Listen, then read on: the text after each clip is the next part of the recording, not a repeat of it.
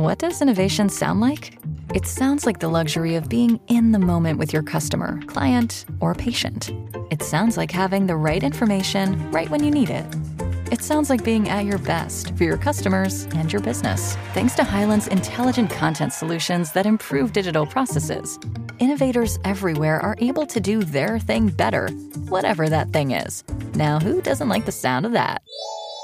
Highland, for innovators everywhere, visit highland.com. This is your invitation to a masterclass in engineering and design. Your ticket to go from zero to 60 with the Lexus Performance Line. A feeling this dynamic is invite only. Fortunately, you're invited. Experience the exhilaration of the Lexus Performance Line and some of the best offers of the year on select models at the Invitation to Lexus sales event, now through April 1st. Experience amazing at your Lexus dealer. Three seconds left from 40 yards. This is for the win. Timeout. Timeout was taken. Hallo und herzlich willkommen zur neuen Folge von Icing the Kicker, dem NFL-Podcast in Kooperation zwischen dem Kicker und der Footballerei. Der Countdown läuft. Wir sind mittlerweile sogar schon einstellig. Am heutigen Donnerstag in nur noch neun Wochen startet tatsächlich die neue NFL-Saison. Deswegen machen wir euch heute noch mehr Appetit mit unserem Rookie Radar Teil 2. Nachdem wir uns in der letzten Folge mit den Offensivtalenten beschäftigt haben, gucken wir heute auf die dunkle Seite des Balls. Welche Defense-Neulinge, die frisch vom College kommen, schaffen es unserer Meinung nach sofort auch bei den Profis für Furore zu sorgen. Wir haben für euch die Liner im Gepäck, Linebacker, Cornerbacks und natürlich wieder unsere wilden Dark Horses. Wir, das sind Detti aus der Footballerei. Moin Detti. Hallo Kutsche. Am Wochenende soll es übrigens über 30 Grad haben in Hamburg. Was macht das mit Ach, dir? das ist herrlich. Das ist herrlich. Mein Tanktop und mein Stringtanga liegt schon bereit. Nein. Die Nachbarn können sich auf was Die Speedo. Kutsche, du gehst mit der Speedo ins Freibad. Ja, wir haben Sag's Kindergeburtstag am Wochenende. Das wird Also, nichts. okay. Aber hier ist auch Freibad. Michi vom Kicker ist dabei. Was wirst du am Wochenende tragen? Nimm uns mit. Ja, ich weiß nicht, ob die Leute das da draußen hören wollen, aber ich kann sagen, Kutsche, dass ich auf jeden Fall keinen Hoodie tragen werde wie du wieder heute. Äh, ich bin ja ähm, nicht so der der Frierer. Bei mir ist ab 15 Grad T-Shirt angesagt, ähm, aber bei dir offenbar nicht. Oder ist es in Hamburg wieder so kalt? Ich bin kein Warmblütler. Ähm, ab 15 Grad trage ich Hoodies. Ich bin da nicht so hart im Nehmen wie du. Ich, ich bin eine Frostbeule. Deswegen ähm, bereite ich schon meinen meinen äh, Abgang vor aus Deutschland. Ich, ich ziehe Kutsche ist, Kutsche ist in der Footballerei übrigens auch der weiße Marseille, wird er genannt. So sieht's aus. So, Rookie Radar Teil 2. Ich habe es eben schon angedeutet. Wir wollen euch ähm, vorstellen, die Jungs, die unserer Meinung nach schon äh, in der ersten Saison, in ihrer Rookie-Saison für Furore sorgen können. Ein klammer ich jetzt mal aus, nämlich äh, Will Anderson. Ähm, der wird, denke ich mal, ihr könnt mir gleich widersprechen, so oder so für Furore sorgen ein Edge-Player ähm, vom Alabama College, ihr habt es alle mitbekommen, wurde schon an Position 3 als erster Verteidiger im Draft von den Houston Texans ausgewählt. Ein potenzieller Difference-Maker. Überragend, vor allem in der Run-Defense, hat Power und Speed. Einige sprechen ihm so ein bisschen ab, dass er vielleicht eventuell für seine Position nicht die richtigen Gardemaße haben könnte. Wie seht ihr das? Will Anderson. Ähm, ich würde ihn jetzt per se gleich von vornherein ausklammern, weil er wahrscheinlich wirklich für Furore sorgen wird. Oder gibt's da Einsprüche von euch? Mm, Ja, also die ein, das einzige Fragezeichen oder zwei Fragezeichen gibt's vielleicht bei ihm. Die einen ähm, haben gesagt, er galt ja schon fast als langweiliges Prospect äh, im Draft, weil er eben sch- schon so äh, gut und technisch versiert und perfekt die Position gespielt hat auf dem College und in Alabama war und es gab eigentlich keinerlei Fragezeichen bei ihm.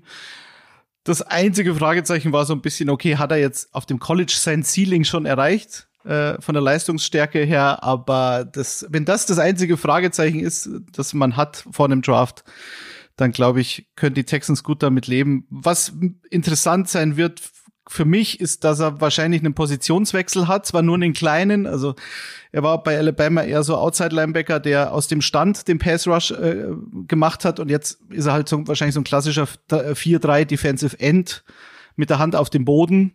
Aber die Miko Ryans, der Headcoach äh, der Texans, hat schon gesagt, ne, er ist ein Edge-Spieler und es ändert sich nicht viel. Ich meine, es gab mal Björn Werner zum Beispiel, der war bei Florida State auf dem College auch ähm, ein klassischer Defensive End und musste dann bei den Colts äh, eher Outside Linebacker spielen und das ähm, war nicht ganz unproblematisch, abgesehen von den Verletzungsproblemen, die er dann hatte. Michael, wie siehst du das? Ist das überhaupt ein Thema oder ist der Spieler einfach gut und fertig? Also ich sehe diese Transition, glaube ich, als eher kleiner, weil Will Anderson ist eigentlich jetzt auch nicht so der klassische Outside-Linebacker von seinem Frame her. Ich kann mir den sehr gut als 4-3 äh, Defensive End vorstellen. Ähm, ich glaube, also wie du auch gesagt hast, er ist ja auch technisch so versiert, er ist sehr weit einfach schon, sehr reif. Ich glaube, dass äh, diese Transition kein großes Ding für ihn sein wird. Wo man halt ein bisschen schauen muss, er hat natürlich auch ein bisschen Druck, weil dieser Uptrade, man, wir erinnern uns, die Texans haben ja zweimal hintereinander gepickt im, im Draft, erst CJ Stroud an zwei, dann Will Anderson an drei.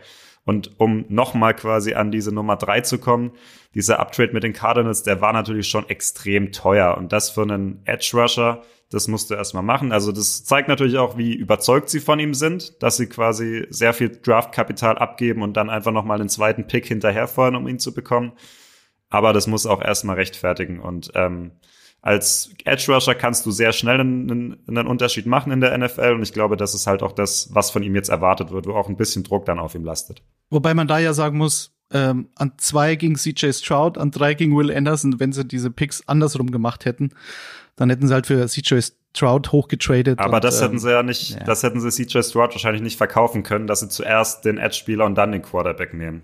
Weil Eben. wenn also du den Franchise-Quarterback halt nimmst, dann nimmst du den als ersten von den beiden. Das musst du so Genau, machen. aber letztlich ist letztlich wäre es ja. egal gewesen. Äh, das Endergebnis ist das gleiche. Also es ist halt eher so eine psychologische Frage. Und ein bisschen vom, Ge vom Gehalt macht es natürlich auch einen Unterschied, ja. ob du an zwei oder an drei gepickt wirst. Gut, also Will Anderson äh, muss natürlich hier in dieser Folge beim Rookie Radar Defense auch genannt werden, haben wir an dieser Stelle gemacht. Nun ähm, präsentiert ihr uns, wie in der letzten Folge, ihr beiden ähm, wieder eure Players to watch in der Defense, Rookie-mäßig. Und wir haben uns entschieden, ähm, dass wir das Feld von vorn nach hinten aufrollen. Ähm, das passt natürlich mit Will Anderson gut. Äh, also an der D-Line, Michi. Wer ist denn dein D-Liner den alle auf dem Schirm haben sollten, deiner Meinung nach? Ja, also ich bin ja ein Freund von diesen sogenannten Boom or Bust Prospects, weil wenn ich hier bei Icing the Kicker bin, dann ist auch entweder Boom, also es gibt nichts dazwischen, Boom or Bust.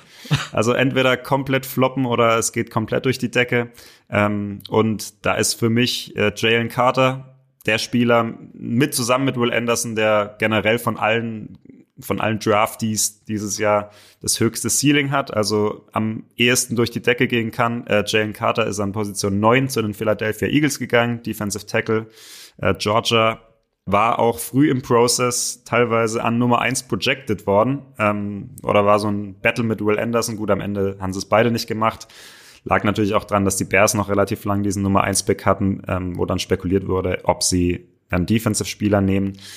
Also was das Talent angeht, bringt er alles mit, was so ein Defensive Tackle braucht. Ähm, auch in dieser ultra dominanten Georgia Defense, wo man ja gesagt hat, vielleicht die beste College Defense der letzten Jahre, Jahrzehnte. Da ist er sogar noch mal herausgestochen. Ähm, der war meiner Meinung nach der beste Spieler in dieser Defense. Also wenn man den anschaut, der explodiert richtig aus dem Snap raus. Der zerstört den Guard, den Tackle. Der kann ein Spiel komplett an sich reißen. So, warum ist er jetzt trotzdem bis an Nummer 9 gefallen? Also, dass er an 1 geht, muss ich sagen, ja, das habe ich jetzt zumindest zu keinem Zeitpunkt erwartet. Dafür ist auch die Position Defensive Tackle einfach nicht ganz wertvoll genug. Und dann gab's halt diese Concerns off-field. Also er war ja leider, ich glaube, im Januar in einen Autounfall verwickelt, bei dem äh, ein Teamkollege und ein Staff-Member ums Leben gekommen ist. Da war er wohl nicht unmittelbar schuld, aber ja, sollen wohl ein Rennen gefahren sein. Alles nicht ganz bestätigt, aber so soll es wohl gewesen sein. Und allein das kommt nicht gut an bei GMs in der NFL. Was jetzt für den NFL-GM Michael Bechler noch ein bisschen der größere Konzern wäre, ist halt die Tatsache, dass er bei seinem Pro Day außer Form war und die Drills teilweise nicht zu Enden machen konnten. Da gab es wohl konditionell einfach ein paar Probleme. Und beim Pro Day glänzen eigentlich die alle anderen. Dann finde ich das schon ein bisschen bedenklich. Aber was man jetzt ja auch von den Beatwritern aus Philadelphia hört, zu den Minicamps, zu den OTAs, da war er wieder top in Form, da war die Kondition gar kein Problem, so wie bei dir nie ein Problem, die Kondition ein Problem. so wie bei mir eigentlich immer ein Problem. Die, die, die Konditionen, ja, natürlich ist es erstmal beruhigend, dass er da offensichtlich in Shape war bei den OTAs. Was, glaube ich, auch beruhigend ist aus Sicht der Eagles, dass er halt jetzt da, wie du schon gesagt hast, ähm, aus der D-Line äh, der Bulldogs jetzt Jordan Davis wieder trifft. Also äh, der war letztes Jahr ein First-Round-Pick der Eagles, war so in der Rotation in dieser D-Line drin. Ähm, sie haben Javon Hargrave verloren, der fehlt natürlich. Jetzt nimmst du ähm, Carter rein, äh, guter Ersatz. Davis wird jetzt wahrscheinlich wirklich klassisch Nose Tackle spielen. Fletcher Cox haben sie ja auch verlängert. Äh, Milton Williams gibt's noch. Also äh, mit in den mit den dreien, mit den beiden anderen wird er da rotieren, vermute ich mal. Also ähm, er hat auch nicht so eine hohe Last zu schultern, wie jetzt vielleicht Will Anderson genau. von, den, äh, von den Texans, weil da geht man einfach davon aus, dass er der Gamechanger ist. Das muss Carter in Philadelphia halt gar nicht sein im ersten und, Jahr. Und, und äh, dadurch, Fletcher, Fletcher Cox wird nicht jünger, also vielleicht passiert der ganz große Durchbruch dann nächstes Jahr, aber ich glaube, die Voraussetzungen könnten nicht besser sein für den Spieler. Sagen so. Und dadurch, dass er halt so viele ähm, Top-Spieler noch mit an der D-Line hat, kriegst du, kreierst du natürlich auch One-on-Ones für ihn, was es für ihn wiederum leichter macht. One-on-One ja. mit dem gegnerischen Center, mit dem gegnerischen Guard. Und das hat man in Georgia gesehen. One-on-One ist Jalen Carter halt extrem schwer zu verteidigen. Und dann wird er auch in der NFL dominieren können, glaube ich. Detti, ich habe mich noch ein bisschen gewundert, beziehungsweise ja, du vielleicht nicht. Aber ich hatte in meinem Mock-Draft gedacht, ja, er fällt bis an fünf und dann sagen die Seahawks, come on, jetzt ist vorbei. Pete Carroll ist einer, der die schiefen Jungs auf die richtige Bahn wieder bringt. Ähm, ich finde, das hätte irgendwie total gepasst, zumal die, die, die schiefen Jungs. Ja, die, ja. Die schiefe Bahn und die schiefen Jungs. Ja, ja, die, die, die äh, schiefen ja, Jungs ich, von der schiefen Bahn. Ja, ja, ich, mein Gott, also man kann halt nicht alles draften mit einem Pick, deswegen äh, entweder Aber in der D-Line hätten sie ja schon auch Bedarf gehabt, die Seahawks. Natürlich, klar. Also da hast du, da musst du halt jetzt ähm, davon ausgehen, dass mh, hm, auch die D-Line jetzt von der Coverage ein bisschen profitieren kann, die du halt hast, vermeintlich, weil du eine gute Secondary, also eine gute Passverteidigung auf den Platz bringst. Aber da kommen wir ja später noch dazu, äh, wen die Seahawks dann an fünf genommen haben. Also, wie gesagt, ich bin bei Carter eigentlich relativ optimistisch, beziehungsweise wenn es in Philadelphia nicht klappt, dann hätte es wahrscheinlich woanders auch nicht geklappt, sagen wir es mal so. Äh, und ähm, er trifft mit Dean auch noch, äh, also ein Linebacker, den er auch kennt aus Georgia. Also auch da ist wieder eine Vertrautheit da. Ähm, und mit einer Kobe Dean und Jordan Davis im Lockerroom äh, fällt ihm, ihm das Ganze, glaube ich, zu Beginn schon mal etwas leichter als vielleicht anderswo ähm, wo er halt eben als hoher Draftpick sofort hätte liefern müssen. In Philly muss es nicht zwingend. Und ähm, wenn er so einen Weg geht wie Jordan Davis letztes Jahr, dann, dann ist es schon mal okay, glaube ich, für die erste Saison. Dann mach doch direkt weiter, Daddy. Wer ist denn dein D-Liner des Herzens? ähm, ja, ich gehe mit Will McDonald. Ich habe ähm, kurz vor der Sendung festgestellt, dass wir wirklich so in der, der, die Mitte des der ersten Runde im Draft ziemlich ausführlich behandeln. Also die Plätze 15 bis 18 sind prominent vertreten. Will McDonald ging an 15 zu den New York Jets. Auch bei ihm glaube ich nicht, dass er der der Game Changer und Difference Maker in dieser D-Line sein muss die Jets haben da eigentlich eine ganz gute Tiefe. Sie haben noch John Franklin Myers und Carl Lawson als Defensive Ends plus Jermaine Johnson. Jermaine Johnson war letztes Jahr der dritte First-Round-Pick der Jets, der nicht wirklich aufgefallen ist im ersten Jahr. Ähm, wenn man jetzt davon ausgeht, dass er einen Sprung macht und dass Will McDonald das ist, was sich die Jets von ihm versprochen haben, dann ist alles gut. Allerdings sind die Jets schon ein bisschen kritisiert worden für diesen Pick, beziehungsweise jeder ging davon aus, äh, dass ihnen ihr Spieler, mit dem sie eigentlich gerechnet haben, ähm, also ein Offensive Tackle von, äh, von den Pittsburgh Steelers durch einen Trade halt weggeschnappt worden ist und sie Broderick Jones eben nicht bekommen haben und dann ein bisschen Panik geschoben haben und sich für einen Spieler entschieden hatten, der halt äh, nicht bei vielen Draftboards an Position 15 gegangen wäre. Aber ähm, ich glaube, die Jets sehen in dem Spieler das, was er bringen kann. Ich glaube, bei ihm war ein bisschen das Problem bei Iowa State, dass er seine Stärken gar nicht so ähm, ausspielen konnte. Also äh, er ist ein relativ leichter, die, äh, ich sage jetzt nicht Defensive End, sondern Edge-Spieler. Er ist halt ein Spieler, der wirklich, wenn es nur um den Pass Rush geht und gar nicht so viel gegen den Lauf äh, und er eben nicht teilweise auch nach innen rutschen muss, dann ist er halt sensationell. Also er hatte so eine Pressure Rate äh, von seinen Snaps ähm, bei Iowa State letztes Jahr, wenn es klare Passing Down waren, der Passing Downs waren, dann waren es fast 46 Prozent seiner Snaps, wo er dann Druck auf den Quarterback hat ausüben können. Das ist ein absurd hoher Wert. Bei allen anderen oder insgesamt lag er bei 16 Prozent. Das war jetzt überschaubar. Aber ich glaube, wenn er von äh, von Robert Zahler und und dem äh, und Ulbrich, dem dem Defensive Coaching Staff, da gut eingesetzt wird und eben vielleicht als Rookie erstmal nur bei diesen klaren Passing Downs auf dem Platz steht, dann kann der schon ein absolut wichtiger Spieler werden in dieser Defense. Und wir wissen alle, die Defense der Jets gehört eigentlich jetzt oder letztes Jahr schon zu den Top 5. Vielleicht kann sie noch einen Sprung machen und die musste eigentlich nur punktuell verstärkt werden. Und wenn du jetzt einen Spieler hast, dazu Jermaine Johnson, der ja Potenzial hat als First Rounder aus dem letzten Jahr, wenn die beiden Spieler noch einen Schritt machen, dann äh, watch out, weil äh, die, die Secondary bei den Jets ist auch gut. Das wissen wir alle. Deswegen, ich bin eigentlich ganz optimistisch. Also ich sehe diese Kritik immer so ein bisschen zwiegespalten, weil klar, vielleicht war der Wert für den Spieler zu hoch, aber der, der Wert, den er dem Team bringt dann in dem Moment, der kann sich dann schon auszahlen. Wie siehst du es, Michael? Ja, Daddy, ich bin ein bisschen, als du gerade Sprung machen äh, gesagt hast, bin ich ein bisschen hängen geblieben, weil äh, das ist das ist das, was mir nämlich noch von Will McDonald sehr gut in Erinnerung ist, am, dass am Draft Day, nachdem er dann gedraftet wurde, dieses Video gezeigt wurde, wie er auf dem Parkplatz über ein Auto springt, so aus, also naja, schau an. quasi so in Hochsprungmanier, also ja, wird bei mir nicht mal für ein Fiat Panda reichen, egal. Nee, nee, nee. Ähm, Nee, also da sieht man ja schon, das ist schon ein ziemlich krass explosiver Athlet. Also, und das ist halt, wie du gesagt hast, es ist halt so ein richtiger Edge-Bender, ne? Also so ein Spielertyp mag ich ganz gern und das nicht nur, weil ich ja Lars und Sven Bender verehrt habe, nein.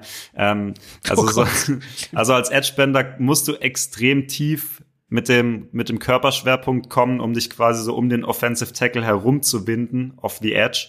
Und dafür musst du halt extrem beweglich sein, extrem gute Balance haben. Das hat Will McDonald. Ähm, mich hat er so ein bisschen, auch wenn er vielleicht nicht ganz so äh, schwer und nicht ganz so äh, ja, versatil ist, hat er mich bisschen an Brian Burns erinnert von den Panthers, der auch sich zu einem Top-Spieler entwickelt hat auf seiner Position, auch ungefähr um den gleichen äh, Roundabout rum gedraftet wurde, Mitte der ersten Runde. Ähm, das Problem, wie du angesprochen hast, Daddy, ist halt natürlich bisschen äh, sein Gewicht, also trotzdem noch über 100 Kilo, ne, aber das ist halt für einen Edge-Defender nicht gerade viel, gerade gegen den Run. Und deswegen, ähm, ja, ich könnte mir auch sehr gut vorstellen, dass er halt so in obvious Passing Downs dann reinkommt. Also am Anfang gerade Third and Long, Third and Medium. Also so ein klassischer Pass Rush Spezialist am Anfang erstmal wird. Vielleicht muss er da noch ein bisschen Weight draufpacken. Aber ja, ich finde halt, wenn du einen Edge-Spieler an Nummer 15 nimmst, dann willst du normalerweise auch, dass er drei oder am Ende sogar vier Downs spielen kann. Mhm. Ja, genau. Das ist, das ist so die einzige Frage die man stellen kann, ob er dafür nicht zu hoch gepickt wurde. Mich hat er extrem erinnert. Äh, gut, ich bin da ein bisschen biased äh, mit den Seahawks natürlich, aber mich hat er so an Bruce Irvin erinnert, der auch äh, in der ersten Runde gepickt wurde damals in Seattle und jeder gesagt hat, na ja, okay, als Passrusher ist er schon in Ordnung, aber für alles andere ist er zu leicht. Und äh, du kannst ihn dann eben nur beim zweiten und auf jeden Fall beim, beim dritten Down einsetzen. Und das ist halt die Frage, ob dafür der Draftpick nicht zu hoch war.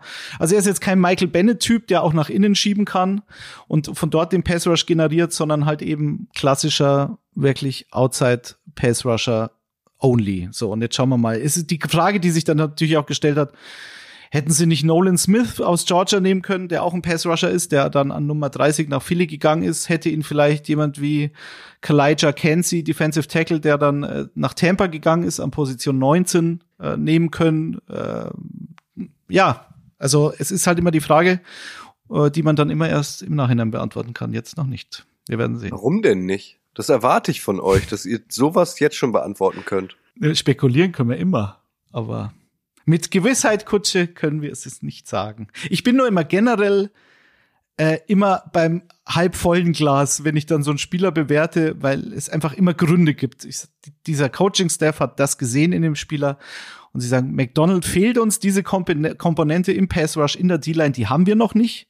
Diese Athletik, diese Schnelligkeit bei den Passing Downs äh, und das hilft unser, unserer Defense generell und ähm, wenn sie das gesehen haben, dann ja, wieso nicht? Wieso eigentlich nicht. Wir rücken ein bisschen weiter zurück von der D-Line zu den nächsten Defensive-Positionen, Michi. Wen hast du uns da mitgebracht? Ja, wenn wir vielleicht ein bisschen äh, in der Mitte noch bleiben wollen, Daddy, dann bist du, glaube ich, zuerst dran, oder?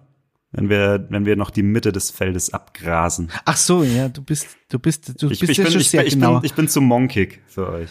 Ja. Okay, dann kommen wir zu den Detroit Lions. Und die Detroit Lions haben wir ja letzte Woche schon behandelt mit Jamir Gibbs. Wir haben jetzt den zweiten Spieler, den die Lions in der ersten Runde gedraftet haben, mit Jack Campbell, ein Off-Ball-Linebacker, ein Inside-Linebacker, der eben nicht für den Pass-Rush verantwortlich ist. Und er war, glaube ich, der einzige Off-Ball äh, in den ersten beiden Runden des Drafts dieses Jahr. An Nummer 18 da haben auch, da ist äh, NFL Twitter ex explodiert und eskaliert, weil das natürlich der zweite Spieler in Folge war, der, ähm, was das sogenannte Positional Value betrifft, da schon sehr ähm, in Frage gestellt wurde. Es werden heute viele, viele Fragen gestellt, merke ich gerade. Aber dafür sind wir ja da, um diese zu beantworten. Ja, also Jamir Gibbs war ein Running Back, den sie genommen haben an Nummer 12. Dann nehmen sie an Nummer 18 den Inside Linebacker und äh, jeder fragt sich, was soll das? Äh, Campbell war auf dem College äh, bei Iowa, glaube ich, undisputed der beste Inside Linebacker dieser Draft-Klasse. Ist auch weit vor allen anderen gedraftet worden. Und jetzt ist halt die Frage, was hat sich Brett Holmes, also der GM der Lions, davon versprochen? Ich glaube, was bei den Lions noch hängen geblieben ist, dass sie zum Beispiel am Ende der Saison letztes Jahr gegen Carolina, ich glaube, in dem Spiel 320 Rushing Yards zugelassen haben und gesagt haben, okay, das, äh, wir brauchen einen Sideline zu Sideline Runstopper, wir brauchen da eine physische Präsenz in der Mitte.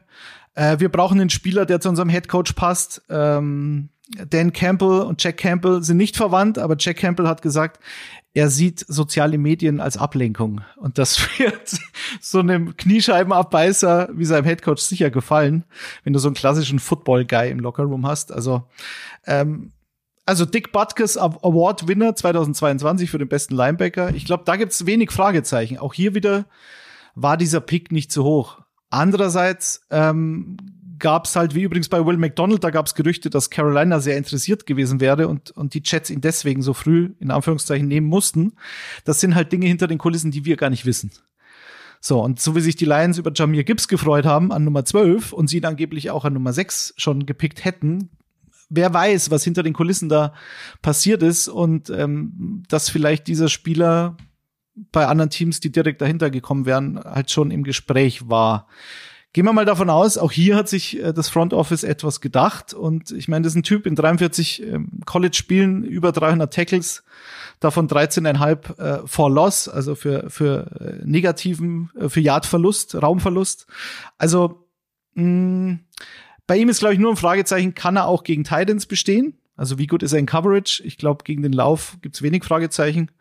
Und äh, wenn er das bringen kann und wenn man sich die Death Chart, äh, den Kader in Detroit ansieht, dann hast du halt Alex Anzalone als Inside Linebacker und Malcolm Rodriguez, der letztes Jahr so eine Überraschung, so eine Draft-Überraschung war und, und dann zum Starter wurde.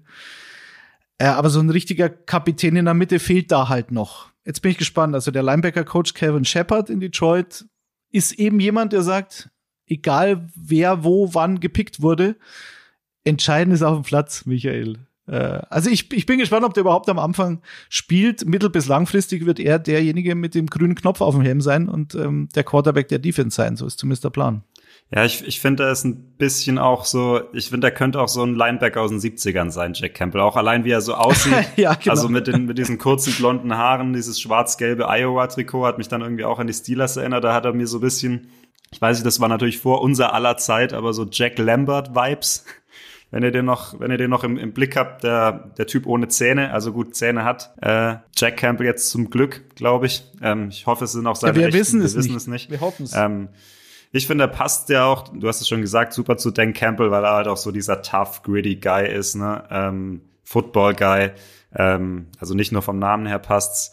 Bisschen, bisschen oldschool auch. Das Problem ist halt, wir sind jetzt halt nicht mehr in den 70ern und ähm, bei Jack Campbell habe ich noch, wenn wir jetzt gerade auf deine auf deine Frage zurückkommen, Daddy, du hast gefragt, wie ob ob du glaubst, ob ich glaube, ob äh, dass er spielt von Anfang an. Und da kann ich mir vorstellen, dass er erstmal nicht spielt. Ähm, weil also Malcolm Rodriguez hat, wie gesagt, ein super Rookie-Jahr gespielt. Auch äh, ähm, angefangen bei Hard Knocks, wo es schon ein bisschen durchschien letztes Jahr. Mhm. Ähm, Anzalone ist natürlich kein Top-Linebacker, aber auch ein routinierter, erfahrener Mann, kein schlechter. Ähm, und bei Jack Campbell hat man jetzt. Mit Ä, schlechter mit Ä oder mit Jack, Jack Lambert wäre der Jack Campbell ist auf jeden gewesen. Fall mit Ä. Ja, ja, ja, auf jeden Fall. Ja, aber bei Jack Campbell hört man jetzt, ich muss mich jetzt immer, immer zusammenreißen, dass ich nicht Dan Campbell sage, ist echt schwer. Ja, wenn du jetzt eh schon draußen bist, Michi, dann können wir auch noch mal über kurz über Anceloni sprechen. Ich finde das super, wie er den ausspricht, spricht. Aber wenn man den so vor sich geschrieben sieht, dann könnte man ihn auch könnte man auch so einen Zahlen, äh, einen Buchstabendreher drin haben und ihn ganz anders aussprechen. Ich bin da sehr beeindruckt, wie er das macht. Ja. Find, der hat auch eine schöne Frisur übrigens. Find, also halt gehabt. Ich weiß nicht, ob er noch so, ob er noch so lange Haare hat, aber der hat mir mal gut gefallen. Bei den Saints war der, glaube ich mal. Das war dann eher so Clay Matthews Vibe dann bei dem. Ja. Was, was, äh, Michael, im Prinzip ist so bei den, bei den Lions und jetzt Überleitung des Todes, äh, wir bleiben nämlich in Detroit, äh, die haben schon einen sehr bemerkenswerten Draft hingelegt und wenn du jetzt, sag ich mal, die ersten, sie haben ja jeweils zwei Picks in den ersten drei Runden gehabt.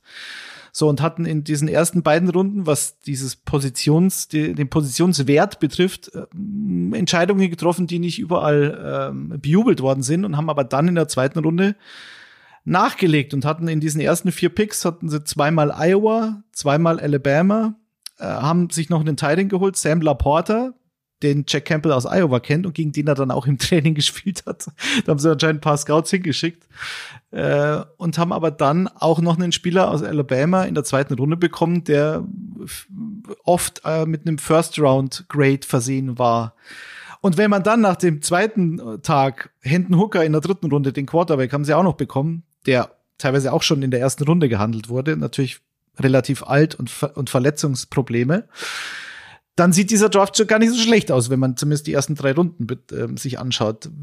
Glaubst du, sie haben in der zweiten Runde ähm, mit deinem nächsten Spieler so einen Stil gemacht, dass ich diese Running Back und Inside Linebacker Geschichte aus der ersten Runde dann wieder äh, drüber hinwegsehen kann? Also genau, ich glaube halt, wenn man Jack Campbell, wo ich gerade noch sagen wollte, ähm, wurde jetzt im, im Training Camp, hat Dan Campbell ihn fast schon so, man kann schon sagen, ein bisschen angezählt, also ja, nicht angezählt, aber gesagt, er ist, äh, ja, es geht noch alles zu schnell für ihn, er, er weiß es auch selbst und äh, da deswegen glaube ich auch, dass er zuerst nicht spielen wird.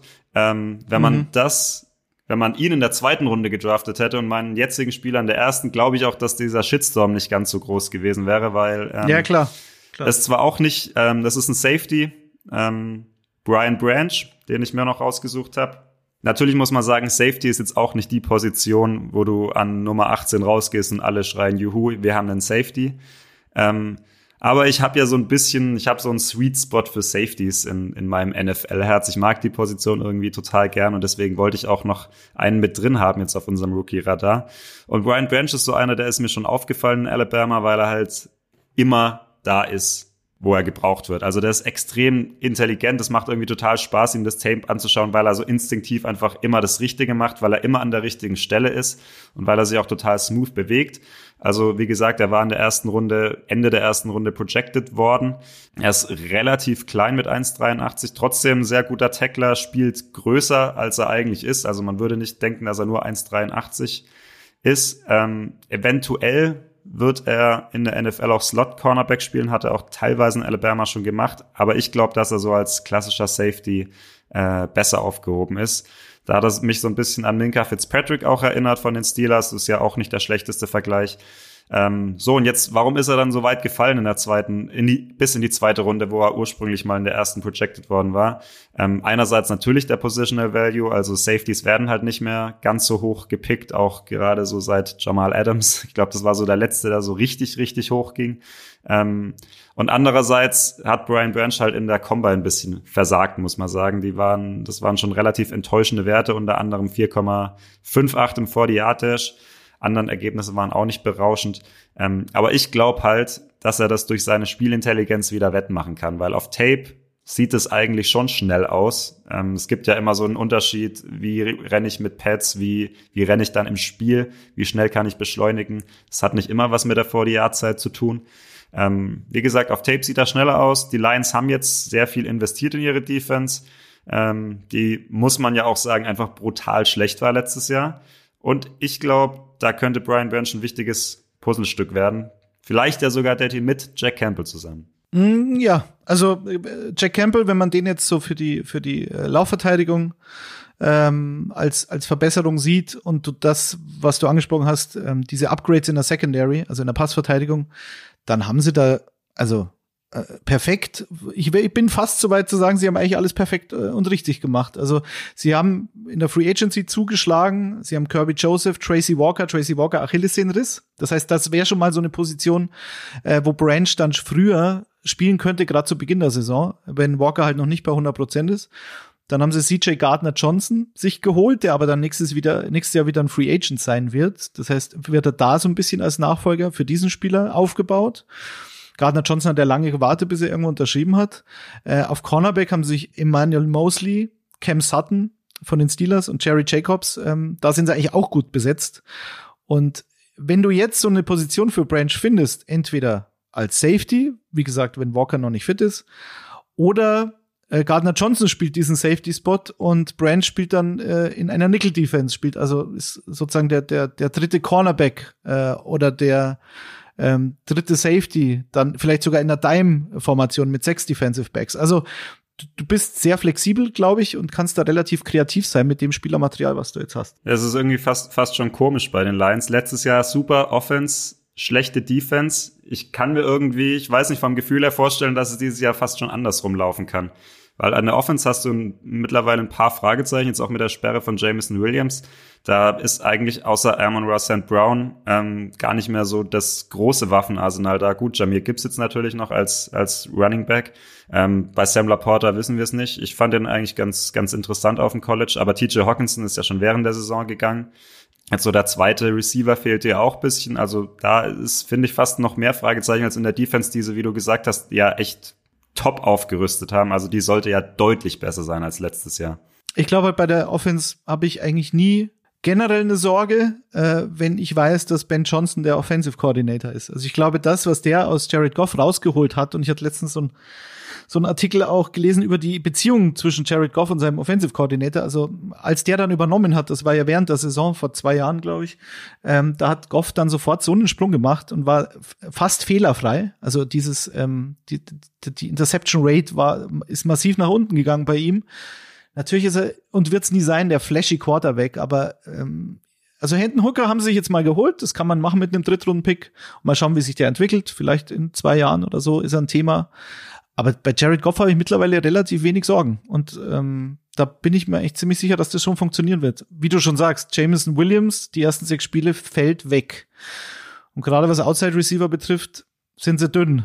Die Andrew Hopkins haben sie immer noch nicht geholt. Ich bin enttäuscht. Aber ich werde es in jeder Folge wieder fordern, bis sie es tun.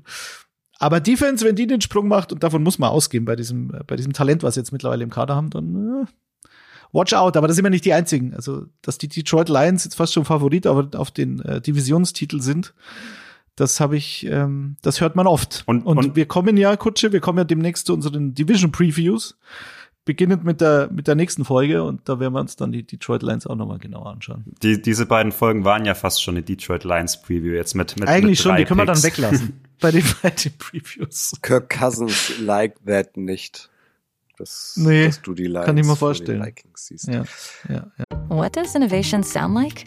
It sounds like the luxury of being in the moment with your customer, client, or patient. It sounds like having the right information right when you need it. It sounds like being at your best for your customers and your business. Thanks to Highland's intelligent content solutions that improve digital processes, innovators everywhere are able to do their thing better, whatever that thing is. Now, who doesn't like the sound of that? Highland, for innovators everywhere. Visit highland.com. Lass uns noch weiter zurückgehen. Ähm, wir waren ja schon im Backfield und wir verbleiben im Backfield, Michi, richtig? Genau. Ähm, jetzt sind wir, glaube ich, bei den Cornerbacks angekommen und ich habe ja schon gesagt, ähm, mit Jalen Carter, Boomer Bust ist mein zweiter Vorname, deswegen habe ich mir auch einen Cornerback rausgesucht, auf den das zutrifft und das ist Emmanuel Forbes. Der ging an Nummer 16 zu den Washington Commanders. Bisschen überraschend auch. Überraschend vor allem deshalb, weil Christian Gonzalez noch auf dem Board war, der zu dem Zeitpunkt schon überraschend weit gefallen war eigentlich und den eigentlich die meisten Experten so auf ungefähr Augenhöhe mit dem Spieler, kleiner Teaser, Detti, haben, den du noch gleich, gleich äh, mhm. aufzählen wirst. Gonzales ist dann ein Pick später an 17 zu den Patriots gegangen und da ist es, ja, den Expertenmeinungen zufolge ist es relativ wahrscheinlich, dass Gonzales am Ende auch der bessere Cornerback sein wird als Forbes. Ähm, das vorherges Na. vorhergesagt, aber ich ja. finde halt, und deswegen habe ich ihn mir auch, rausgesucht, ich finde diesen Spieler Forbes halt extrem spannend, weil er halt so außergewöhnlich ist. Und warum ist er so außergewöhnlich? Er ist, also wir haben über Will McDonald gesprochen, aber Emmanuel Forbes ist wirklich extrem leicht für die NFL. Also der ist tatsächlich genauso groß wie ich, 1,86 Meter, und er wiegt dabei 166 Pounds. Das sind umgerechnet ja gut 75 Kilo, muss ich zugeben. Er ist leichter als ich. Also ein NFL-Spieler, der noch einen thinneren Frame hat als ich und das soll wirklich was heißen. Und ich muss schon sagen, ich hätte keinen Bock, einen NFL Running Back zu tackeln. Ähm, also aktuell gibt's in der kompletten NFL nur drei Spieler, die noch leichter sind. Detti, weißt du, wer da ganz vorne steht? Es ist ein Spieler, der letztes Jahr sogar im Pro Bowl war. Mm. Nee, ich hätte Tutu Atwell von den ist Rams wäre mir jetzt ist auf jeden einer Fall von den drei, okay. genau. Ja. An, nee, an Nummer eins ist äh, der Returner, der Pro Bowl Returner, Turpin von den Dallas Cowboys. Äh, der wiegt nur 153 ja. Pfund. Ähm, ja. Der wäre dann ganz vorne. Hat übrigens eine ILF-Vergangenheit äh, bei den, ich glaube, Wroclaw, äh, Breslau. Ich glaube, ich glaube, dass ich das mal sagen darf. Ich glaube, es heißt Wrocław, weil bei diesem L, bei dem polnischen, wenn da so ein Strich durchgeht, dann ist es, glaube ich, ein W. Es ist auf gar keinen Fall, es ist Rocklaw. das, ich das mal. Bitte sagt nicht mehr Rocklaw, dann sagt lieber Breslau. Aber ich glaube, es ist Wrocław. Ich sag Breslau. Jetzt habe ich schön hineingescheitelt von der Seite. Aber ja. Nein, also auch sonst in dieser Liste ähm, fast nur Wide Receiver, Kicker noch ein, zwei, glaube ich. Ähm, aber als Cornerback, Cornerback war gar keiner, bis jetzt Emmanuel Forbes kam, der auf dieser Top 10, Top 15 Liste der leichtesten Spieler war. Und das ist schon absolut außergewöhnlich. Im 21. Jahrhundert gab es noch gar keinen Cornerback, der so leicht war und gedraftet wurde. Und Forbes geht jetzt halt direkt in der ersten Runde. Also das ist schon extrem bemerkenswert und kann natürlich auch ein riesiges Problem werden, wenn du so gegen einen DK Metcalf spielst, gegen einen Mark Andrews spielst und da physisch nicht dagegenhalten kannst. Detti? Also du könntest natürlich physisch dagegenhalten, da, natürlich, da bin ich mir sicher. Natürlich, natürlich nicht. Kutsche auch. Ähm, aber Kutsche und ich sind, wären ja eher auf der anderen Seite des Balls und dann in der Offense und zwar für den Slot zuständig. Und da kommt jetzt Forbes ins Spiel. Also ich glaube, seine Stärke ist auf jeden Fall eine andere als bei Christian Gonzalez. Gonzalez ist bei den Patriots gelandet und die Patriots Defense, wenn sie großartig war, dann hatte sie eigentlich meistens einen ganz klaren Outside Cornerback, der Man-to-Man Shutdown, ähm, den besten Receiver des Gegners ausschaut. Ob das Ty Law war, Darrell Reeves, Stefan Gilmore. Ähm, ich glaube, das soll Gonzales werden. Gonzales ist sehr äh, fluid, also quasi sehr beweglich in der Hüfte. Kutsche, kennst du? Hat eine super Beinarbeit, ähm, ist deutlich physischer als Forbes. Und wenn man die beiden jetzt vergleichen will und dann sagt, dass Gonzales vermeintlich der bessere Cornerback sein wird, ich glaube, Gonzalez wird auf definitiv der Cornerback sein von den beiden, ähm, der mehr auffällt, weil er halt wirklich so ein Sauce Gardner-Typ, der, also wie gesagt, hauptsächlich Outside spielt, gegen den besten Receiver oft genug. Aber was erwarten die Commanders von Forbes? Ja, und, und ich glaube, ich glaube, sie erwarten was völlig anderes als bei Gonzalez. Aber ich, ich glaube, ich glaube schon, dass Forbes der sein kann, der mehr auffällt. Und das ist halt, und da sind wir halt jetzt beim Boom-Potenzial, weil der ist halt der genau, absolute ja, Ballhawk und deswegen wurde er auch so hoch gedraftet. Also in, in ja. seiner College-Karriere hat er 14 Interceptions gefangen in 35 Spielen, sehr ordentlich. Und noch krasser von diesen 14 Interceptions, sechsmal ein Pick Six. Das ist halt absurd. Also sechs Pick Sixes bei 14 Interceptions. Also entweder waren das äh, totale Larry-Würfe vom Quarterback oder ist halt wirklich dieser krasse Ballhawk, der dann auch, auch einfach durchgeht und scored. Und da kann ich mir schon vorstellen, dass er halt vielleicht im Tackling halt große Probleme kriegt, auch gegen physische Receiver-Probleme gibt, aber dass er halt schon auffällt durch diese Highlight-Plays, die er hat. Und das hört man schon auch wieder durch die Beatwriter äh, in Washington. Also im Training soll der wohl auch reihenweise Intercep Interceptions sammeln. Also diese Instinkte, die scheinen sich schon auf die NFL zu übertragen. Ob es das Gewicht dann auch tut, mal sehen. Aber ja, dann Detti, wenn es dann kein Problem wird, dann wissen wir beide auch, dass es noch nicht zu spät ist für die NFL. Äh, doch. Aber du sagst es, also diese, diese äh, Antizipation, die der hat, plus Speed, also er hat, da ist eine 4-3-5 gelaufen auf 40 Yards, das ist halt brutal. Und wenn du mit ihm, äh, wenn er gegen den Slot-Receiver spielt, äh, in, als Nickelback, äh, in so einer Defense mit fünf Defensive Backs. Wenn er, das ist, war, glaube ich, auch der einzige Posten in dieser Defense, der noch offen war vor der Saison oder vor dem Draft. Wenn er da erstmal spielt, äh, ich weiß nicht, ob er jeweils äh, jemals ein Outside äh, Cornerback werden kann, aber wenn er in Zone Coverage spielt, wenn er Off Man spielt, also sprich fünf bis sieben Yards von seinem Receiver wegsteht und dann natürlich nicht mit Press Coverage gegen DK Metcalf, das wirst du nicht erleben. Das wirst du bei Gonzales natürlich schon erleben. Also ist für mich so ein klassisches Beispiel, wo jeder zu, äh, zu Beginn erst der Pick kommt, äh, die Commanders neben Forbes und danach nehmen die Patriots Gonzales und jeder sagt, meine Güte, was machen die denn da? Also die Commanders. Und wenn man sich halt dann genauer anschaut, dann sagen wir, okay, die Defense der Commanders hatte letztes Jahr neun Interceptions und waren auf Platz 28 von allen Teams. Ähm, haben kaum Turnover forciert, äh, hatten aber trotzdem die siebt wenigsten Punkte pro Spiel zugelassen.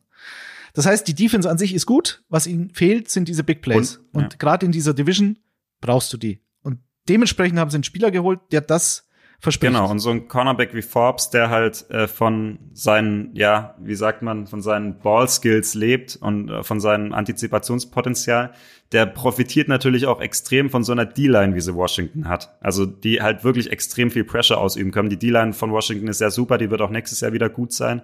Und ähm, mhm. wenn da du den Quarterback halt unter Druck setzen kannst und er dann nicht ganz sauber wirft, dann sagt Emmanuel Forbes halt Danke, nächster Pick Six.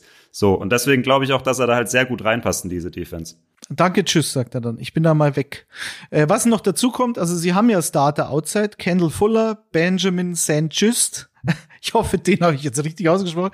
Ähm, aber Kendall Fuller ist ein guter Cornerback, aber der ist halt nächstes Jahr 2024 auch Free Agent. Das heißt, selbst wenn er jetzt auf so eine Slot-Only-Rolle da reduziert ist, Forbes im ersten Jahr, wie gesagt, ich habe meine Zweifel bei dem Gewicht, ob der jemals Outside spielen kann, aber zumindest kann er da langsam aufgebaut werden und könnte dann nächstes Jahr Fuller ersetzen. So, also es ist, es macht schon mehr Sinn, als man vielleicht im ersten Moment gedacht hat. Mach doch direkt weiter, Detti. Ich lausche dir. Wir alle hängen, alle hängen an deinen Ohren. An deinen Lippen, Entschuldigung. Bleiben wir. Wer, glaube ich, auch extrem viel Sinn macht, ist äh, mein Cornerback, Devin Witherspoon, äh, Seattle an Nummer 5 gepickt. Äh, der mit Abstand höchste Pick, den die Seahawks für den Cornerback, also unter in der in der Ära äh, Pete Carroll und John Schneider ähm, jemals sich ausgesucht hatten. Es gab mal einen Defensive Back, der auch relativ hoch ging mit Earl Thomas. Das ja, aber ein Cornerback so hoch, das ist schon sehr ungewöhnlich. Ich glaube, der höchste Pick bis dahin war Shaquille Griffin in der dritten Runde, der jetzt ähm, ist ja bei den Jaguars, hat er jetzt wieder unterschrieben. Ich weiß gar nicht, wo der jetzt gelandet ist mittlerweile. Aber okay, der hat eine gute NFL-Karriere hingelegt, aber so hoch und so verliebt in einen Cornerback waren sie noch nie. Das hat mich A, sehr überrascht und B, aber auch sehr begeistert, weil ich mir genau das vor dem Draft eigentlich gewünscht hatte. Weil ich glaube, dass diese zweite Outside-Cornerback-Position ähm, äh, gegenüber von Tariq Woolen, der ja letztes Jahr ein absoluter Stil im Draft war, in der fünften Runde, dass du ähm, auch mit Kobe Bryant in der vierten Runde da den, den Cornerback hast, der innen spielen kann. Dafür ist er auch vorgesehen. Und jetzt hast du halt potenziell einen zweiten Starter outside. Äh, und das macht schon sehr viel Sinn. Mike, Michael Jackson, Mike Jackson ähm, ist, war der Starter letztes Jahr, war besser als gedacht. Aber ich glaube, wenn du so eine Legion of Boom 2.0 aufbauen willst, äh, dann macht der Pick äh, sehr viel Sinn. So, da hätte man natürlich Jalen Carter nehmen können äh, oder Tyree Wilson, aber sie haben es nicht gemacht, sie haben sich für einen Cornerback entschieden. Und ähm, sie haben halt eine Defense, die seit 2019 äh, nie besser als Platz 22 in der NFL war, was Total Yards betrifft, die sie zugelassen haben. Also du musstest Defense gehen, äh, aus meiner Sicht, das haben sie auch gemacht. Was die große Stärke von Witherspoon ist, äh, Cornerback aus Illinois, hat einen brutalen Instinkt, hat eine sehr gute Antizipation, das gleiche, was wir bei Forbes eben auch sagen können, ist, obwohl er relativ leicht ist, auch hier wieder mit nur 82 Kilo und 1,80 Meter groß, ist wahnsinnig aggressiv und ähm, ist eine Tackling-Maschine. Das heißt, er kann auch ob trotz seiner Maße gegen den Lauf wertvoll sein. Und auch hier hat mich das wieder an einen Spieler erinnert. Earl Thomas war zwar eben Safety, natürlich, aber war halt auch ein Spieler, der relativ schmalbrüstig dahergekommen ist für einen, für einen Safety. Und der war halt auch so ein, wie so, ein, wie so eine Kanone aus dem Backfield äh, immer ins Bild reingeschossen kam. Und so ähnlich könnte ich mir vorstellen, dass ihm, dass Pete Carroll äh, Witherspoon jetzt eben auch sieht. Hat eine 4-4-3 ist er gelaufen.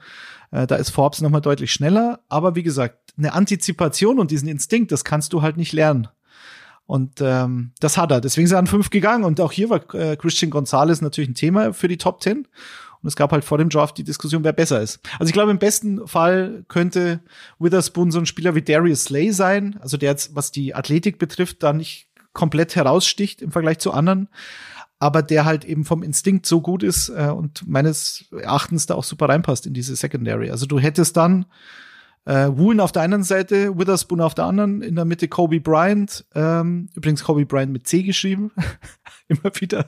Und ähm, hinten dran hast du halt mit Quandre Dix und Julian Love, der als Free Agent aus New York gekommen ist, ein gutes Safety-Duo. Und falls Jamal Adams dann doch wieder annähernd bei 100 Prozent sein könnte, dann ist es schon sehr viel Talent, glaube ich, da hinten drin. Und ähm, deswegen fand ich persönlich den Pick super. Hat dich der Pick überrascht, Michael, an fünf? Ja, wie gesagt, also Jalen Carter hätte ich irgendwie noch passender gefunden, aber mhm. ähm, ich finde auch, dass Witherspoon eine gute Ergänzung sein könnte, genauso wie du gesagt hast. Ich glaube, dass er sehr gut reinpasst, auch als so dieser Konterpart zu Tyreek Woolen. Also ich meine, du hast halt auch mal äh, gegnerische Offenses, wo du halt einen extrem physischen Receiver, Mike Evans etc. hast und halt einen eher wendigen kleinen Receiver. Ähm, da kann, kannst du dich gut aufteilen. Und ich finde halt auch, also Tariq Woolen ist ja natürlich der absolute physische Freak. Ähm, was er noch nicht so hat, ist so diese Technik, dieses Smoothness und dieses Spielverständnis teilweise auch noch, was ihm noch fehlt.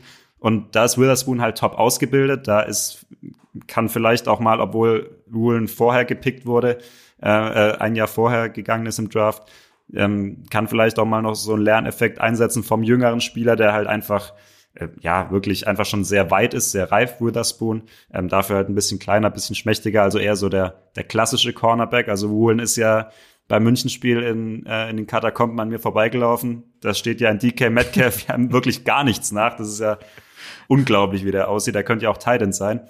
Und ähm, wie gesagt, Witherspoon, man hört, er ist sehr intelligent, er lernt schnell dazu. Ich denke auch, dass er ein guter Lehrer sein kann für Woolen vielleicht. Ähm, er war schon ein bisschen verletzt, hatte, glaube ich, schon seine erste Hamstring-Verletzung, Witherspoon, muss man dazu sagen. Ähm, was ich jetzt noch ganz interessant fand und was mich auch ein bisschen überrascht hat, Detti, du hast Kobe Bryant angesprochen. Äh, Pete Carroll hat jetzt Witherspoon im Training auch schon Inside probiert, also als Nickel-Cornerback im Slot. Ähm, also mhm. die Qualitäten dazu hat er ja, weil er ist ja auch so klein und agil eher. Ähm, aber Daddy, wenn du einen Cornerback an Nummer 5 in Draft nimmst, was für einen Cornerback schon sehr hoch ist, ähm, und du den zum höchsten Draft-Pick in der Ära machst, äh, die du angesprochen hast, dann finde ich, ist es eigentlich zu wertvoll, als ihn nur im Slot spielen zu lassen, oder? Mm, ja, aber das, wir reden von der Rookie-Saison und wir reden jetzt von der Tatsache, dass Kobe Bryant halt ein bisschen verletzt ist äh, oder war in den OTAs. Und dann haben sie ja gedacht, gut, dann probier mal. Du musst halt so flexibel sein, dass du dann, wenn Mike, Mike Jackson so, so ein sensationelles Training. Nein, Coaches. Ähm, wenn Mike Jackson ein Sensations-Training-Camp spielt und dann, dann du dann vielleicht sagst, okay, ich habe jetzt drei Spieler für äh, drei Positionen oder vier Spieler für drei Positionen und ähm, drei davon hm, haben die meisten Snaps. Wie gesagt, es gibt ja in der heutigen NFL oft genug das Ding, dass du fünf Defensive Backs auf dem Platz hast. Ähm, und wie gesagt, Julian Love eben auch jemand ist, der so ein Hybridspieler äh, im Slot, so ein, so ein, so ein Nickelback auch spielen kann. So, oder ein Safety, der mehr in der Box spielt oder mehr gegen den Titan spielt. Also du brauchst rein quantitativ brauchst du einfach genügend Spieler, um das aufzufangen und da flexibel genug zu sein und kreativ zu sein und dann muss so ein Spieler auch eine andere Position spielen können. Und dann hast du vielleicht Woolen auf der einen Seite, Jackson auf der anderen und in der Mitte als Rookie äh, fängt Witherspoon eben an. Der, der Vorteil für diese, für diese ähm, Position innen als Cornerback oder als Defensive Back, nehmen wir es mal so, ist natürlich, dass du weniger oft, wenn du den einen Schritt zu früh machst oder in die falsche Richtung machst oder da auf, auf, auf dem Hüftwackler von Cooper Cup reinfällst. Natürlich kann das auch eine Slant-Route sein, die dann einfach einen Touchdown bedeutet über 60 Yards, wenn du, wenn du da hinten nicht genug äh, Absicherung hast. Aber die Gefahr, dass du halt geguckt wirst sozusagen, die ist natürlich outside noch mal deutlich höher, gerade für den Rookie. Also ich glaube, diese, diese Rolle innen ist für manche Spieler vielleicht sogar ganz dankbar, aber schauen wir mal. Ich glaube, eingeplant ist auf jeden Fall äh, auf Außen. Lassen wir uns überraschen. Es, die Saison ist noch jung, Michi. Was mich eher, was mich eher äh, stört oder wundert, ist, warum man für Jonas Hofmann mit 30 Jahren 10 Millionen Euro Ablöse zahlt. Das sind so Fragen, die ich mir stelle. Aber, aber, und nicht, ob ja, da aber Detti, du bist doch jetzt nicht mehr im Jahr 2008, also 10 Millionen für einen deutschen Nationalspieler, finde ich, finde ich absolut in Ordnung. Mich wundert viel mehr, dass man einen tunesischen Nationalspieler ablösefrei ähm, aus Kölner Sicht nach Frankfurt abgibt. Das finde ich viel verheerender, ehrlich gesagt. Reisende kann man nicht aufhalten, Kutsche. Das hatte Gladbach jetzt halt auch gemerkt. Das ist äh, eben nur derjenige, der ihn dann nimmt. Da ist schon ein Unterschied, ob ich 0 Euro ausgebe oder 10. Aber gut, wenn, wenn, wenn du so ein Werk hinter dir hast, dann ist, dann ist es ja alles Peanuts. Ist ja klar, musst du ja nicht gesund wirtschaften, sondern haust einfach die Kohle Ich finde, raus. jetzt wird's mal tierisch. Wir gehen jetzt wieder weg vom Fußball, jetzt wird's tierisch. Jetzt kommen die allseits beliebten Dark Horses. Michi, wer ist dein Dark Horse? Auf wen, auf wem nimmst du Platz? Wen sattelst du? ja, ich bin eher beim Ponyreiten. Nein. Ähm, nachdem wir jetzt ja schon drei Lions-Spieler hatten und zwei Seahawks-Spieler, ähm, ja, muss ich natürlich jetzt noch in der Rookie-Radar-Folge einen Spieler wenigstens von meinen Green Bay Packers unterbringen. Und ich habe schon gesagt, ich habe einen Sweet Spot für Safety. Ich wollte noch mal einen Safety haben.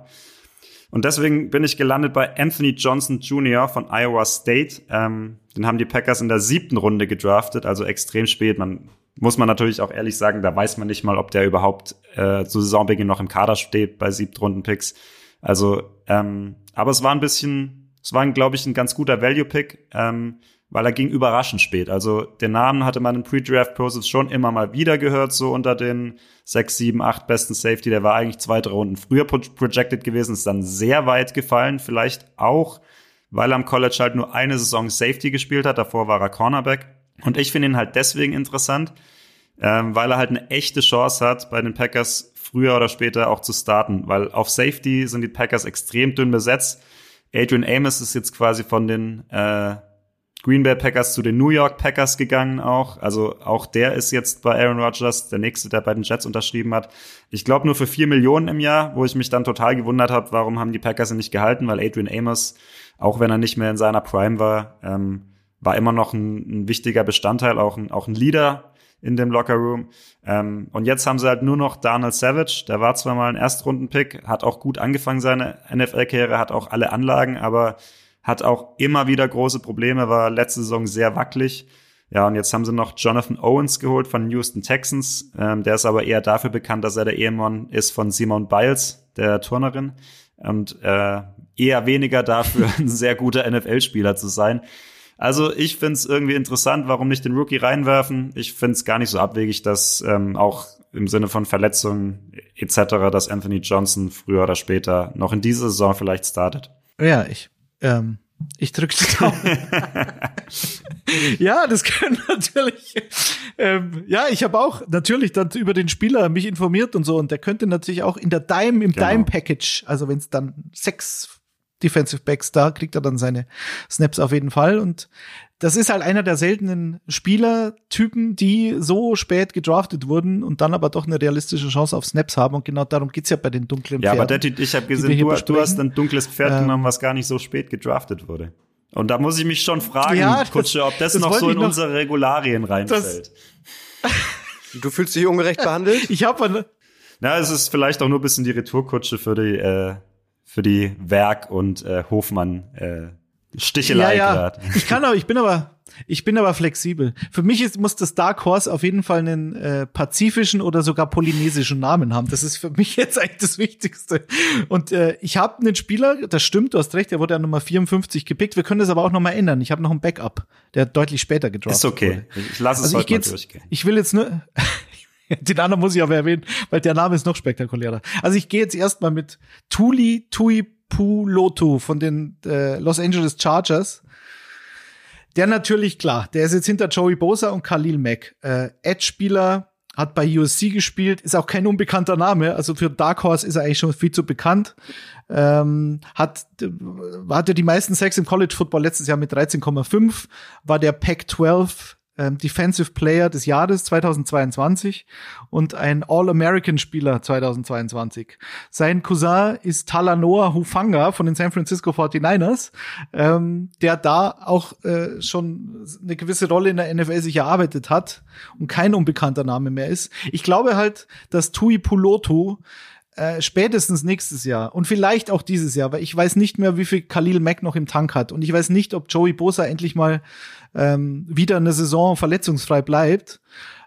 Ich glaube, den werden wir öfter sehen, als wir uns im Moment mhm. vorstellen können. Und ich glaube, der könnte spätestens 2024 ein ziemlich ähm, ziemlich bekannter Name sein in der NFL. Aber Dati, ich musste mit ist er ein Dark Horse? Ich, ich, weiß ich musste nicht. auch schockiert feststellen, dass der weder auf Samoa noch auf Hawaii geboren ist, sondern in Kalifornien.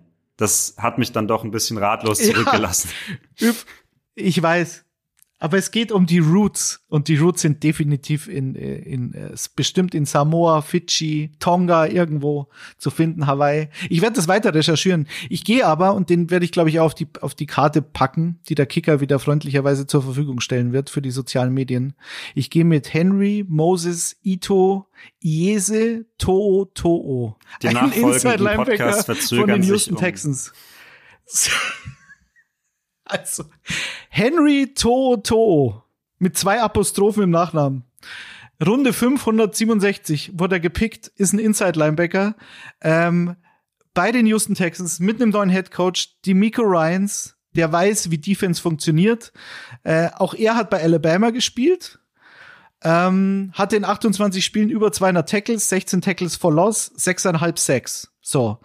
Ähm, also wirklich ein klassischer Thumper in der Mitte hat jetzt im Moment noch, wenn man sich die Depth Chart anschaut, äh, Denzel Perryman vor sich und Christian Kirksey. Bei Christian Kirksey, den kennst du, glaube ich, aus Green Bay noch.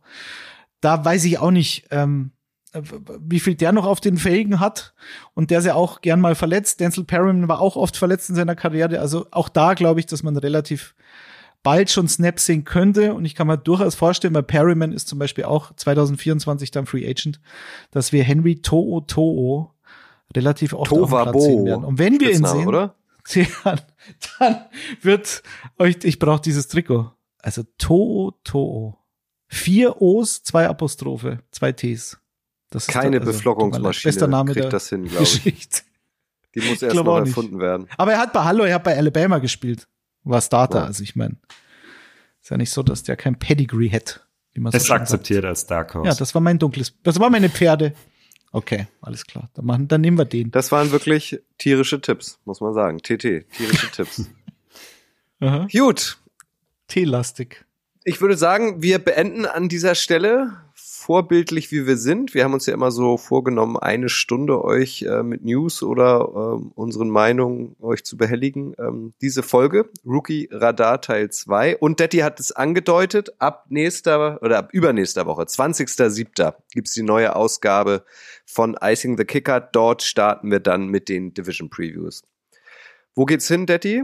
In den hohen Norden? Ja, ich wusste, dass du Moment, ähm, erzähl mal irgendwas. Na, ich habe das hier sonst geöffnet. Warte, ich kann es dir sagen. Hast eh schon? Es geht in den hohen okay. Norden tatsächlich. NFC und Na, AFC North. Und ich sehe hier gerade, Michi ist auch am Start. Das heißt, ihr könnt euch ähm, jetzt schon wieder drauf einstellen, dass er seine Packers in den Himmel loben wird und äh, dass die Packers logischerweise wahrscheinlich ihre Division gewinnen werden. Richtig, Michi? Oder bist du da? Ja, nachdem wir jetzt ja zwei Detroit Lions Sonderfolgen hatten, äh, muss es so sein. Ja, gut. Kirk Cousins wird wieder ganz genau zuhören, das kann ich euch jetzt schon sagen. Mhm. Und Justin Fields gibt's ja auch noch. Der Justin Fields gibt's auch Von noch. Von dem verspreche ich mir, ich, ich setze die Chicago Bears Kappe auf beim nächsten Mal. Ja, ich bin also, doch nicht dabei in zwei ihr, Wochen. Nicht? Ach doch, doch, doch, du bist jetzt hier verhaftet. Also falls ihr auch einen Kalender geöffnet habt, 20.07. gibt's die Division Preview NFC, AFC North. Äh, am 3.8. Äh, geht's NFC, AFC South. Dann gibt es am 17.8. NFC AFC East und am 31.8. NFC AFC West. Und ab dann, ab dem 31.8. gibt's Icing the Kicker, euren Lieblingspodcast, auch wieder wöchentlich.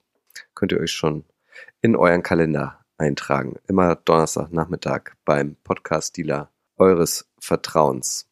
Jordan Love, MVP, Michi? Mm, oh, das mal. dauert mir zu lange. Okay. Das hat mir jetzt viel zu lange gedauert. Uh. Gut. Daddy, wird's, wird der, kommt der zukünftige MVP deiner Meinung nach aus der NFC North? Äh, nein, aber auf der, aus der AFC Nord vielleicht. Hm. Wenn wir schon bei den, bei den Katzen sind. Was für ein Spoiler. Hm. Oder vielleicht doch ein Rabe, man weiß es nicht. Weiß es nicht. Gut, dann schließen wir das an dieser Stelle, würde ich sagen. Vielen Dank euch beiden. Danke dir, Kutsche. Danke. Tschüss, bis zum nächsten Mal. Nee, so ich, ihr, ihr halt, stopp, nicht auf Stopp drücken jetzt, ihr Zuhörer. Wenn ihr äh, Feedback uns da lassen wollt, dann freuen wir uns natürlich darüber. Wenn ihr Lob aussprechen wollt, erst recht, wenn ihr Kritik aussprechen wollt, aber sind wir auch dafür empfänglich. Wenn ihr Fragen habt, rund um spezielle Divisions oder rund um spezielle Teams oder rund um spezielle Spieler, dann schickt uns das gern entweder an info@kicker.de oder an redaktion@footballerei.de oder schreibt uns direkt über die sozialen Medien an. Auch ihr seid herzlich eingeladen, an diesem Podcast teilzunehmen. So, das war's. Tschüss, bleibt gesund. At Highland, we're all about celebrating little wins and little ways to innovate digital processes. There's no customer pain point too small for us to help with. Maybe that's why more than half of the Fortune 100 looks to Highland to connect their content and data, improve processes, and turn little efficiencies into big wins for their customers and clients. Highland, intelligent content solutions for innovators everywhere at highland.com. This is your invitation to a masterclass in engineering and design. Your ticket to go from zero to 60 with the Lexus Performance Line. A feeling this dynamic is invite only. Fortunately, you're invited. Experience the exhilaration of the Lexus Performance Line and some of the best offers of the year on select models at the Invitation to Lexus sales event, now through April 1st. Experience amazing at your Lexus dealer.